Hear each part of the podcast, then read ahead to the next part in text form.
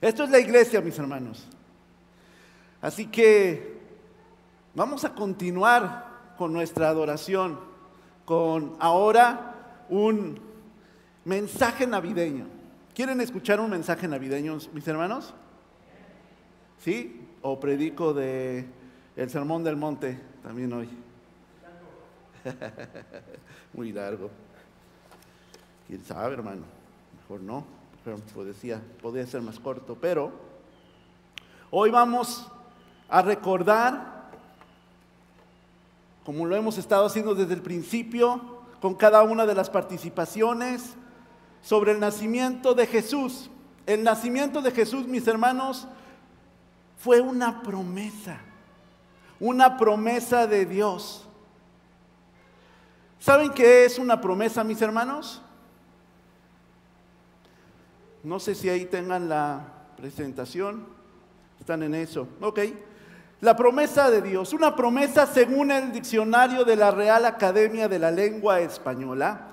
Dice que es augurio, indicio señal que hace esperar algún bien. Es una señal de que va a venir algo bueno.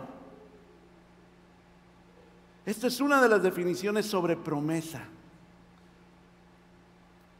Y claro que vino algo bueno. En Isaías 9 del 1 al 7, voy a leer esta versión que dice palabra de Dios para todos. Isaías 9 del 1 al 7. Sin embargo, no habrá más tinieblas para los que sufrieron tan angustia. Hermanos, aquel momento y hoy había, estaba permeado de situaciones de violencia, de ira, de enojo, había oscuridad. Estamos hablando de los tiempos del Antiguo Testamento donde Isaías era profeta.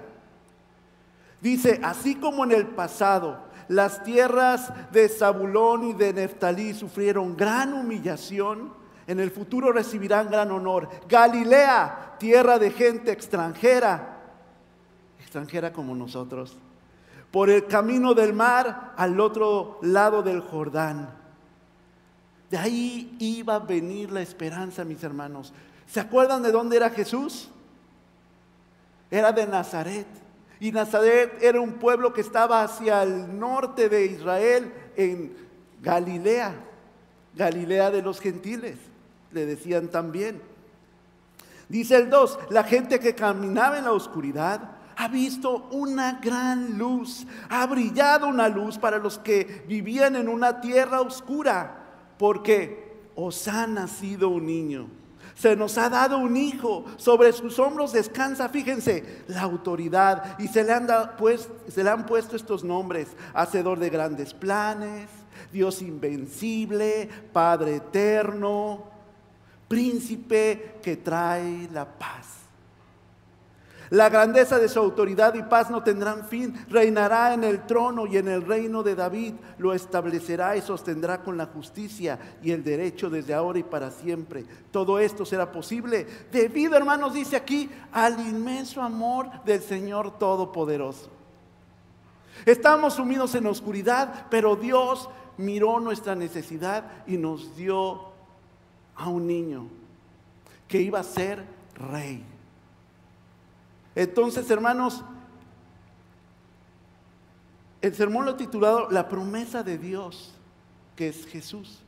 Y voy a hacer un acróstico. La primera palabra, como ahorita les acabo de decir, fue promesa, de P. Y nos fue dado un niño para que reinara. La segunda palabra de promesa es R, rey. ¿Qué quiere decir rey según el diccionario? Según el diccionario, si nos vamos un poquito más adelante, más adelante, más adelante. Rey, monarca soberano de un reino. Todos más o menos teníamos una idea de que era un rey, ¿cierto? Monarca soberano de un reino. Fíjense lo que dice Mateo 2, 2 los reyes de Medio Oriente Preguntaban dónde nacería el rey que vieron su estrella en medio de Oriente y venían a adorarlo. ¿Vieron a los niños y vieron a los reyes? Eran la representación de lo que estaba pasando aquí en Mateo 2.2. Unos reyes vinieron a adorar al rey. Sabían que Dios iba a ser, que Jesús iba a ser un rey. Dice el versículo, y preguntaron, ¿dónde está el rey de los judíos? Recién nacido. Pues vimos su estrella cuando salió y venimos a adorarle. Había nacido esperanza. Había nacido alguien que tenía autoridad. Un niño nos es nacido e iba a ser rey. ¿Por qué sabemos que también iba a ser rey? Zacarías 9:9 lo anuncia. Porque iba, iba a montar un pollino. Era una de las señales por las cuales iban a reconocer a el rey Jesús. Lo dice muy claro allí en Mateo 21:5. Dígale a la gente de Sión, mira, tu rey viene hacia ti, humilde y montado en un burro Sí, en un burrito, cría de animal de carga, porque el rey que estábamos esperando era humilde, era manso. No era un Dios violento. No puede combatir la violencia contra la violencia. Tenía que, él era príncipe de paz y tenía que dar paz a sus gobernados. Él era un rey. Había muchas otras señales, hermanos, en el Antiguo Testamento, pero fíjense esta muy interesante de Juan 18, 33, 37. Dice, entonces Pilato regresó al palacio, llamó a Jesús y le dijo, ¿eres tú el rey de los judíos? Jesús contestó, ¿estás diciendo esto por ti mismo o ya otros te han hablado de mí? Pilato respondió, ¿Tú crees que soy un judío? Tu gente y los jefes de los sacerdotes fueron los que te trajeron a mí. ¿Qué hiciste? Jesús respondió, mi reino no pertenece a este mundo. Si así fuera, mis siervos pelearían para que no estuviera en manos de los judíos, pero de hecho mi reino no es de acá. Entonces Pilato le dijo, ¿así que eres un rey? Y Jesús respondió, tú dices que soy un rey. Nací para hacerlo. Y vine al mundo para ser testigo de la verdad. Todo el que sea de la verdad, escucha mi voz. Jesús nació para ser rey, nuestro rey.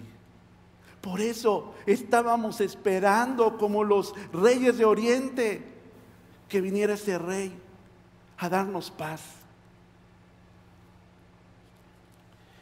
¿Cuál es la siguiente palabra de promesa, hermanos? Ya vimos promesa, rey, y la siguiente es o de oír, oír.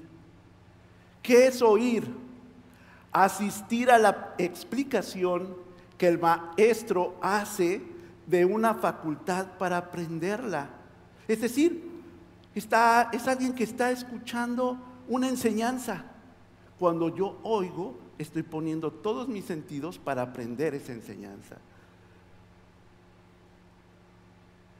El pueblo estaba escuchando y primero estaba escuchando en el Antiguo Testamento a Moisés. Dice Deuteronomio 18, 15. El pueblo, en cambio de entre tus hermanos, les estaba diciendo Moisés, el Señor tu Dios te enviará un profeta como yo, a quien deberás obedecer. Moisés ya estaba hablando de Jesús. Así es. También saben quién oyó. ¿Se acuerdan de los niños? Cuando estaba aquí el ángel platicando con quién? Con María. Y le estaban dando una gran noticia. Ella estaba escuchando. Ella oyó. Oyó en em, Lucas 1 del 30 y 33, dice, el ángel le dijo, no tengas miedo, María, porque Dios está contigo, escúchame. Quedarás embarazada y tendrás un hijo a quien le pondrás por nombre Jesús. Tu hijo será un gran hombre, será llamado el Hijo del Altísimo y el Señor Dios lo hará rey como a su antepasado David. Reinará por siempre sobre todo el pueblo de Jacob y su reinado no tendrá fin. María estaba escuchando a un ángel diciéndole que por ella vendría lo que otros ya habían hablado de Jesús. Los discípulos, hermanos, ¿se acuerdan esta escena donde suben al monte Tabor los discípulos con Jesús y aparecen Moisés y Elías? Lo que le llama la Biblia el monte de la transfiguración. Ahí también los discípulos oyeron. ¿A quién oyeron? Pues solamente a Dios. Era Dios quien les dijo ahí en Juan. Dice Juan 4:42, este, eh, Mateo 17:5, los discípulos... Eh, Mientras eh, Pedro hablaba, una nube brillante los envolvió y desde la nube se escuchó una voz que dijo, este es mi Hijo amado con el que estoy muy contento. Escúchenlo. Era Dios quien estaba revelándole a los discípulos quién era la persona que estaba con ellos. Jesús. Y también ahí en Juan 4:42 estaban, ¿se acuerdan esta escena de los samaritanos? Y había hablado la mujer con las personas que estaban ahí, su pueblo, los samaritanos. Le había dicho, Jesús estuvo conmigo, es increíble lo que él me dijo. Y después los discípulos, las personas dijeron, está bien, pero no necesitamos solamente que tú nos hayas dicho, nosotros lo experimentamos experimentamos oír a Jesús, Él es verdaderamente el Rey.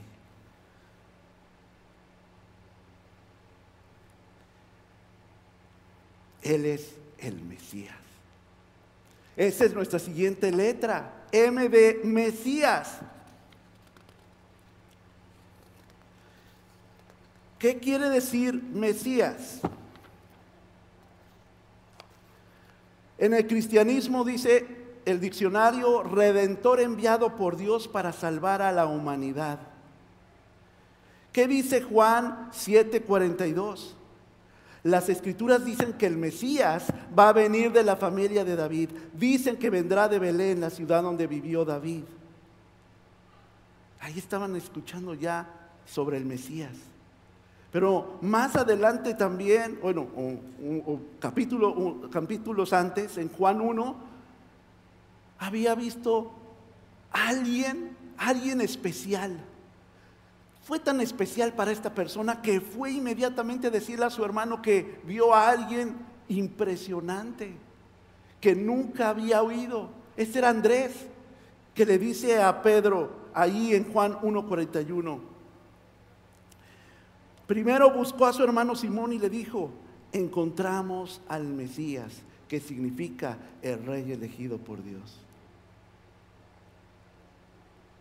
Habían encontrado al Mesías.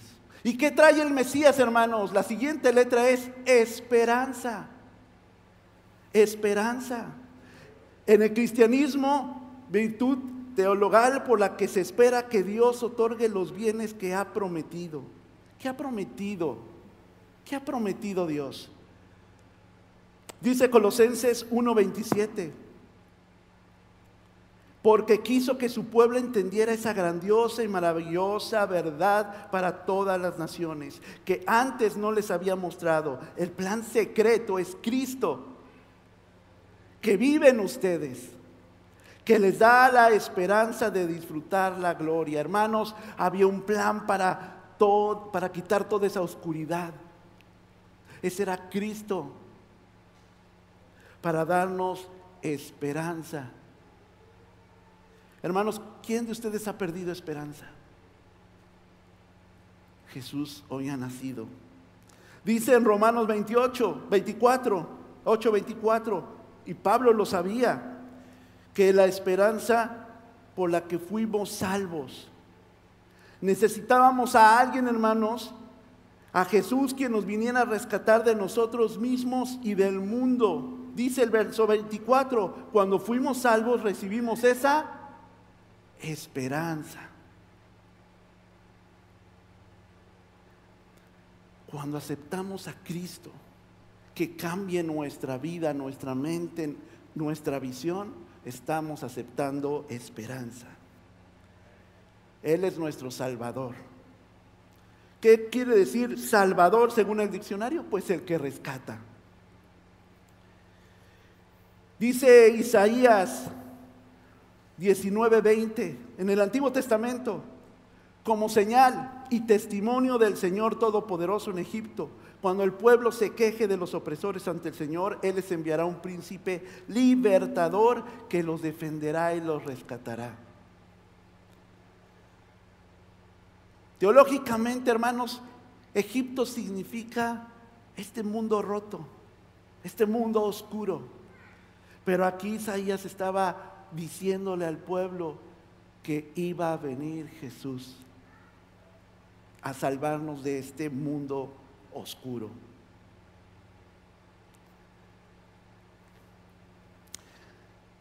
Zacarías, el papá de Juan el Bautista, inspirado por el Espíritu Santo, también ahí en Lucas 1.19 dice, 1.69 dice, nos ha dado un Salvador poderoso de la familia de su siervo David.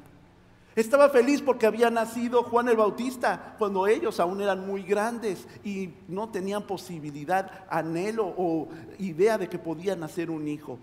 Dios les dio esa promesa y antes de dar gracias por el embarazo de Elizabeth, su esposa, reconoció a Jesús.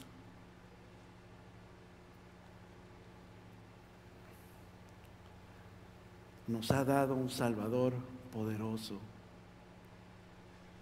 Dice primera de Timoteo 1:15, todos pueden estar seguros de que esto es cierto. Jesucristo vino al mundo para salvar a los pecadores.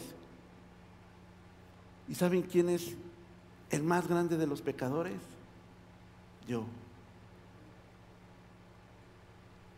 ¿Me ayudan a darle otro clic para que salgan ahí las imágenes?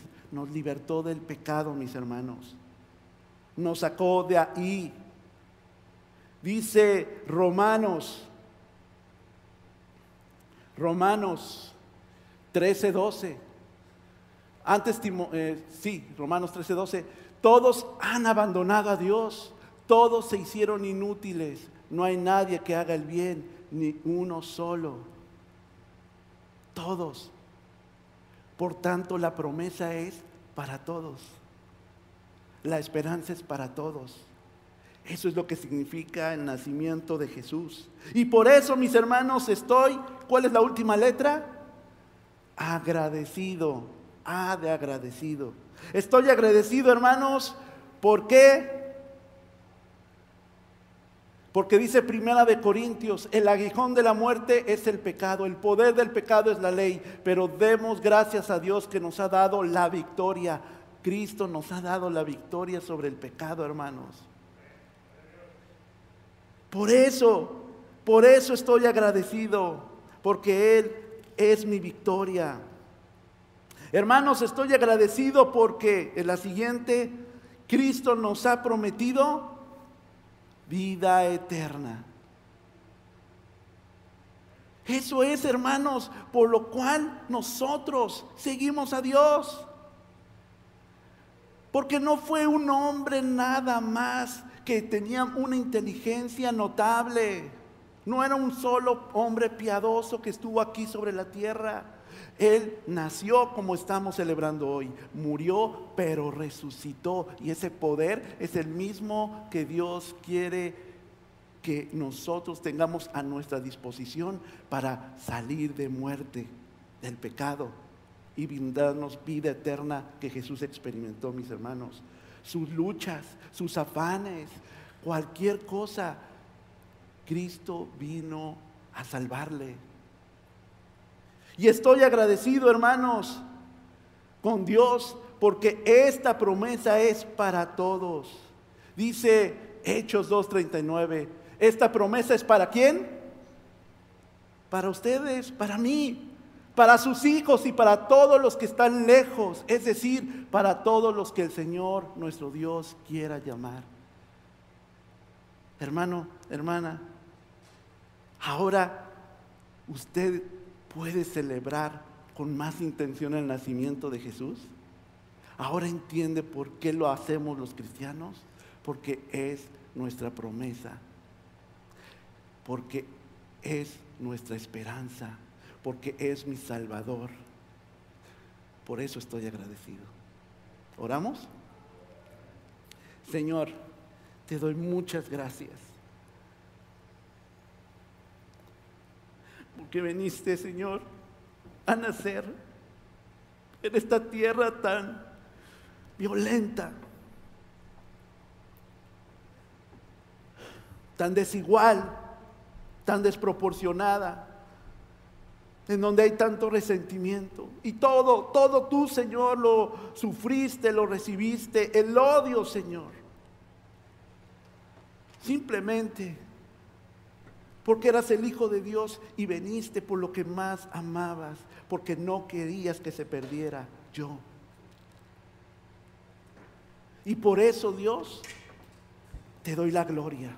Y por eso, Señor, te venimos a adorar como esos magos, como esos ángeles que fueron inmediatamente, que fueron avisados por los ángeles cuando habías nacido para verte, para contemplarte, pero más que nada para saber que ya las cosas no iban a ser iguales. Dios permite que hoy cada una de las personas que están aquí reunidas, su vida ya no sea igual. Que recuerden y que tengan en su corazón a ese niño que nace en Belén hace más de dos mil años, pero que hoy quiere nacer en cada corazón. Dios, hazlo, hazlo palpable. En tu nombre, Señor Jesús.